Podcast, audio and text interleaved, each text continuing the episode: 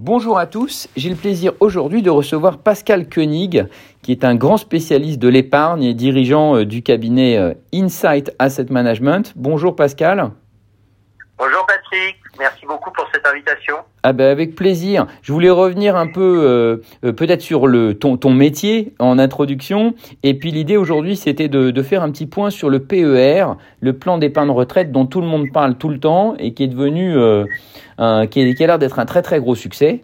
Et c'est un, il y a en même temps, il y a un amalgame de toutes les informations qui circulent euh, dans les médias. Ah bah, très bien. Alors déjà sur le sur cette première partie, donc Insight AM, euh, c'est euh, notre métier chez Insight, c'est d'être un observateur des grandes et des petites tendances en matière d'épargne financière. On se focalise sur ce métier-là et puis euh, on essaye de réinventer le genre de l'étude qu'elle soit thématique, de notoriété ou de positionnement, en ayant une vision beaucoup plus métier, bien sûr, et surtout beaucoup plus analytique. Voilà ce que l'on fait chez Insight Time. Parfait. Après, le père, c'est un top sujet, hein, donc on a, on a plein de choses à dire dessus. Eh ben allons-y alors. C'est quoi le succès Comment expliquer le succès que nous-mêmes on connaît hein, chez RS de la souscription des PER de nos clients? Euh, Comment est-ce que toi tu as un avis plus avec plus de recul sur ce qui se passe? Alors, moi, je vais l'analyser avec une façon assez simple, hein, puisque euh, j'ai réalisé euh, pour le compte de Fidelity International au mois de septembre 2021 une étude qui s'appelait euh, euh, Père, quelle place demain dans l'épargne des Français. Donc, et cette étude était un regard croisé entre d'une part les épargnants, hein, je dis bien des épargnants, hein, pas des Français, hein, c'est-à-dire des gens qui ont une capacité d'épargne, et puis des distributeurs experts, que ce soit euh, des conseillers bancaires, des courtiers et bien sûr des CGP. Donc on a ce double regard croisé, donc on a un certain chiffre qui nous permettent d'analyser un petit peu euh, l'évolution euh, du père. Alors quand tu me poses la question sur le succès, alors d'abord c'est une question qui est double, hein, puisque elle m'oblige d'une fois, d'une part à démontrer que c'est un succès, hein, puisqu'on a eu au mois de juin notamment un petit peu de bruit euh, côté média en disant que c'était pas un, si grand succès que ça. Donc, euh, je vais essayer de démontrer que c'est un véritable succès. Et puis ensuite, j'essaierai de peut-être euh, d'expliquer les raisons de ce succès, si tu en es d'accord. Bien sûr. Bon, alors déjà. dire que c'est un succès, oui, on va pas tourner autour du pot, c'est clairement un succès. Moi, je vais m'appuyer sur quatre chiffres qui sont des chiffres de la Fédération française d'assurance qui sont des chiffres fiables, hein, puisque ce sont des chiffres récurrents. Euh, au 30 septembre, euh, le terrain, c'était euh, déjà 24 milliards d'encours, hein, un peu plus même. il y avait 2,4 millions d'assurés, donc c'est assez sympathique. il y avait 10 milliards de versements, plus de 10 milliards de versements sur les paires depuis le début de l'année, c'est-à-dire en 9 mois. Donc ce qui est important. Sans aucun doute, c'est un très gros chiffre déjà. Pardon? C'est déjà un très gros chiffre, tout à fait c'est un gros chiffre. Et puis on va voir que euh, et, le, le, quatrième gros chiffre que j'aimerais bien évoquer, c'est les 46% en part du C. Donc là aussi, c'est important parce que c'est à la fois important pour les épargnants parce que euh, c'est un chiffre qui montre le niveau d'éducation des épargnants, en tout cas le caractère éducatif du père, mais c'est aussi important euh, pour notre économie et dans le cadre de la relance de notre économie. Bien sûr. Alors, à ces quatre chiffres, euh, une fois qu'on a fait du statique, ce qui est important, c'est de voir la dynamique.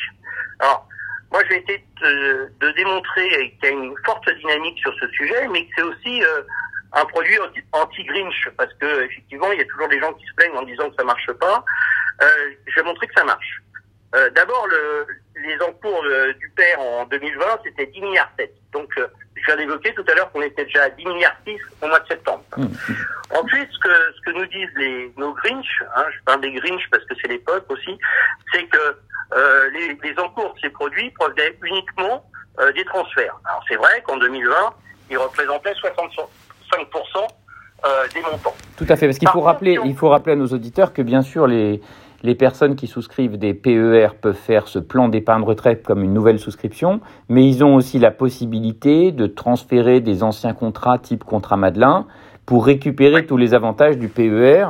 Mais bien sûr, c'est une opération qui doit se faire pas systématiquement, puisqu'il y a beaucoup de Madelins qui ont un certain de qualités et de taux garantis qui ne doivent absolument pas être transférés dans un PER. Tout à fait. Mais effectivement, nos, les Grinch qu'on évoquait tout à l'heure évoquaient surtout le fait que, en fait, c'était juste un transfert d'un produit vers un autre. Mais lorsqu'on regarde d'une façon beaucoup plus attentive, on regarde notamment les contrats qui ont été ouverts. Donc il y en a eu plus d'un million en, en 2020 les transferts ne représentent plus que 47% des contrats ouverts. Donc on voit bien que au-delà de cette partie transfert, il y a aussi des nouveaux souscripteurs sur ce sujet. Et lorsqu'on regarde ce qui se passe en 2021, pour montrer justement cette dynamique, donc je l'évoquais tout à l'heure sur les encours, hein, où on a déjà atteint ce qu'on avait fait en 2020, et lorsqu'on regarde sur la partie euh, des contrats, euh, au mois d'octobre, par exemple, hein, il y a eu 140 euh, 000 nouveaux contrats qui ont été ouverts. Et là, euh, nos 47% de contrats ouverts, eh ben, euh, pour les transferts, ne, ils passent à 36%. Donc, on a perdu 10 points en contrats qui sont liés, effectivement, à, au transfert. Et lorsqu'on regarde les versements, là aussi, on a perdu 10 points, puisque les transferts qui représentaient 65% en 2020 ne représentent plus que 55% aujourd'hui. Donc on voit bien qu'il y a une vraie dynamique, que c'est un produit qui marche et qui a un réel succès. Très bien. Alors aujourd'hui, euh, il existe beaucoup de PER avec des formes différentes, depuis des PER souscrits online jusque des PER proposés par les banques, etc. Euh, chez RS, nous, on a choisi de proposer un PER qui est plutôt dans la catégorie haut de gamme. Quel est, ton regard sur cette offre? Ah, euh, Le PER, en fait, ce qui est intéressant dans ce produit, alors bon, effectivement, on a Aujourd'hui, c'est d'abord des produits d'assurance. Hein, donc, euh, c'est le père assurance qui est euh, très largement euh, dominant sur ce sujet. Oui. Et c'est pour ça que suivre les chiffres côté assurance est clé.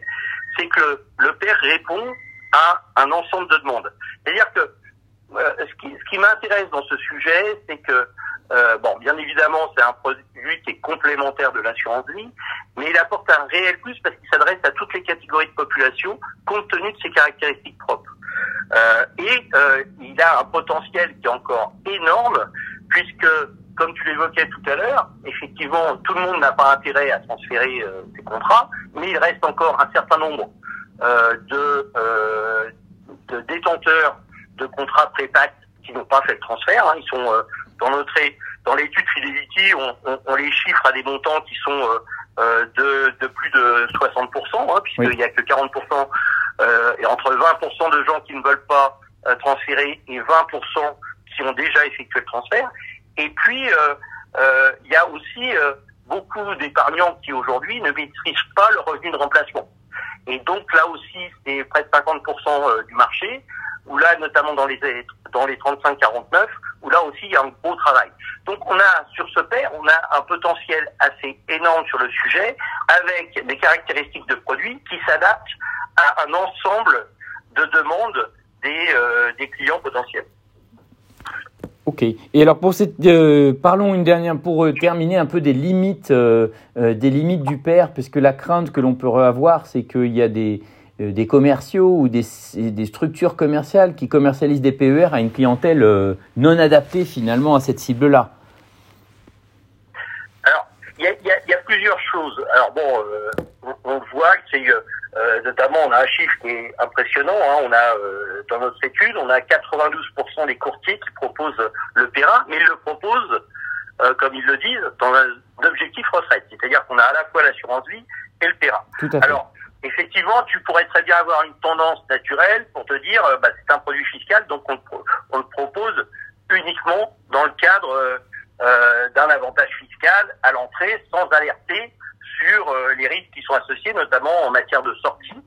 Euh, moi, je pense que c'est pas le cas, parce que euh, lorsqu'on voit euh, les niveaux de connaissance des épargnants qui sont qui souscrivent ce type de produit, donc ils sont souscrits par des gens qui ont une culture financière qui est assez forte, hein, même si on peut, et qui souscrivent aussi ce produit dans un objectif de recette. C'est-à-dire que euh, contrairement à d'autres produits qui ont existé par le passé, on ne souscrit pas uniquement sur ce produit dans le cadre fiscal. On, le, souscrit aussi parce qu'on a une préoccupation majeure qui est celle de la retraite. Mais on, a, on peut avoir aussi d'autres préoccupations et qui peuvent être euh, servies justement par le père.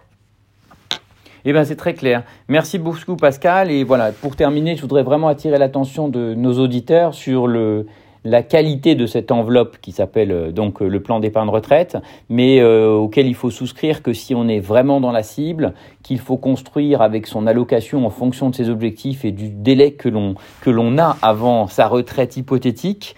Et puis bien sûr, euh, faire attention à tous les sous-jacents qui sont éligibles dans le contrat, puisqu'aujourd'hui on a des PER qui sont dits très fermés avec une offre qui est assez réduite à l'intérieur des, en termes de support d'investissement, et d'autres qui sont extrêmement larges et qui sont quasiment des, des plans d'épargne retraite de luxe dans lesquels on peut rajouter euh, des titres vifs, on peut mettre ses LVMH, on peut acheter des ETF sur les, le Nasdaq, on peut faire beaucoup d'autres choses à l'intérieur de cette enveloppe fiscale. Pascal. on peut assimiler, on peut assimiler euh, Patrick euh, très facilement euh, le père à de l'assurance vie luxembourgeoise. Hein. C'est-à-dire que on est capable d'y associer dans le cadre de ce contrat des produits qui sont difficilement accessibles par des épargnants assez traditionnels. C'est très juste. C'est une très bonne comparaison. Il faut que je m'arrête là pour maintenir le temps euh, que l'on a imparti à chaque fois sur ce podcast. Merci beaucoup Pascal euh, pour, euh, pour ton temps et puis à bientôt. À bientôt. Merci Patrick. Au revoir.